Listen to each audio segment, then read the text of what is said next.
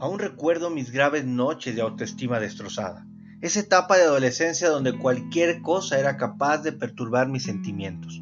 Me dañaban los comentarios sobre mis granos en la frente, me destruía que el director técnico del equipo de fútbol de la escuela no me eligiera para jugar. Los comentarios de mi familia sobre mi aspecto físico o mi comportamiento realmente me afectaban. Un flacucho blanco leche como yo nunca sería popular en los deportes, nunca sería el Casanova del año, ni posaría por accidente en el cuadro de honor de la escuela. De hecho, en esa edad siempre me pregunté qué rayos hacía en este planeta. Crecí teniendo un concepto bastante mezquino y decepcionante sobre mí mismo. Por fuera era como todos, reía, jugaba, estudiaba, pero dentro de mí se gestaba una guerra bestial conmigo mismo por sentirme tan desdichado y no saber cómo continuar mi vida. Pasé noches amargas con mi alma hecha pedazos, por culpa de lo que otros decían de mí, por mirar mis pocos talentos, por ver cómo las chicas más lindas de la escuela se fijaban más en los árboles de afuera del salón que en mí. Estaba en un túnel de desesperanza que no parecía terminar nunca. Era un círculo vicioso horrible. Siempre intentaba agradar a todos, pero no lo lograba y me decepcionaba. Y ya con mi decepción me volví a equivocar. Y entonces menos agradaba, así que todo empezaba de nuevo. Vivía en un ciclo de frustración interminable y doloroso. Sí, entre mis 3 y 16 años tuve problemas existenciales. Muchos se encargaron de ver mi corazón como un juego de naipes, muchos me destrozaron, pero yo se los permití. La raíz del asunto es que siempre vivimos para los demás. Quizás digas que no y te cueste aceptarlo, pero si revisas bien, te darás cuenta que muchas de las cosas que hacemos o no son motivadas por querer agradar a la gente. Gastamos dinero que no tenemos en vernos y en tener cosas a veces ni siquiera para disfrutarlas, sino solo para pantallar o agradar a otros. Cuidamos nuestra apariencia física y estatus social. ¿Para qué? Para que otros nos admiren, para que no nos critiquen, para que no nos juzguen. Queremos la admiración, el agradar a todos, queremos que nadie nos critique, nos preocupa realmente lo que la gente diga de nosotros. Si contestamos seriamente a esto, sabremos y descubriremos que vivimos con el temor al hombre que efectivamente le hemos dado poder a la gente, a las cosas, a nuestra apariencia y a nuestros éxitos o fracasos. Debemos reconocerlo. Es la aprobación de los demás y el tener una buena apariencia lo que nos mueve y al no tenerla nos sentimos morir. Te voy a decir la verdad. Esto no es cuestión de autoestima, es cuestión de identidad. La Real Academia de la Lengua Española define identidad como el conjunto de rasgos propios de un individuo o de una colectividad que lo caracterizan frente a los demás, es decir, lo que te hace único y especial desde tu creación y la esencia que te define y te distingue.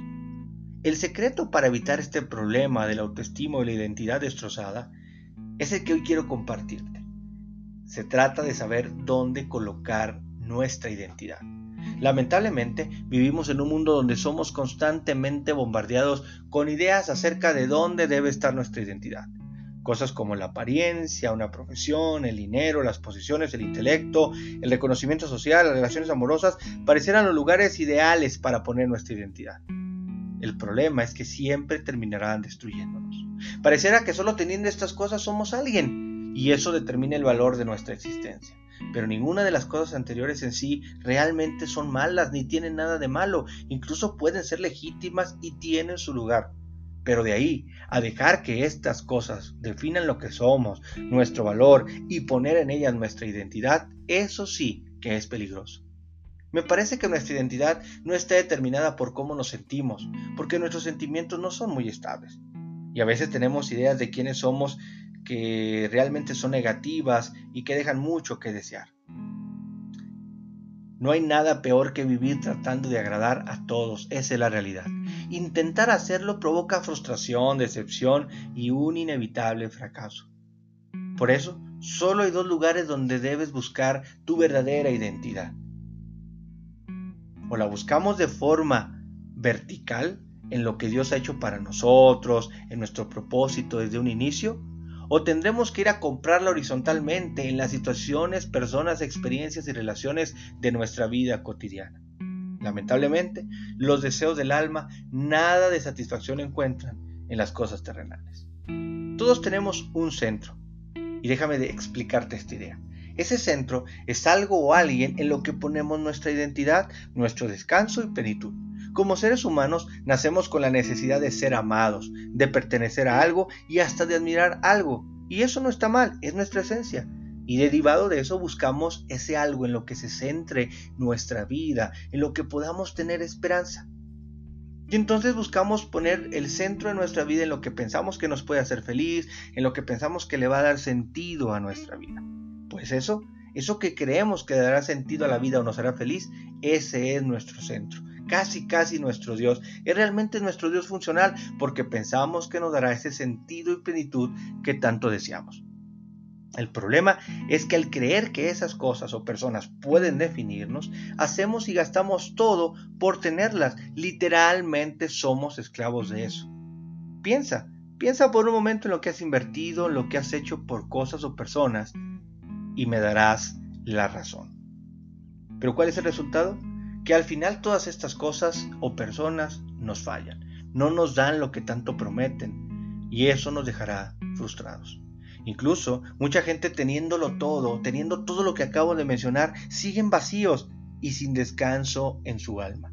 El problema entonces no está en esas cosas, sino en el poder que les hemos dado, en pensar que cosas terrenales, pasajeras, imperfectas y volátiles pueden darnos lo que no tienen la capacidad de proporcionar. Nos equivocamos en pensar que la gente, relaciones o logros pueden darnos lo que solo Dios puede proporcionarnos total y perfectamente. Dejemos ya de pensar que ahí encontraremos la plenitud.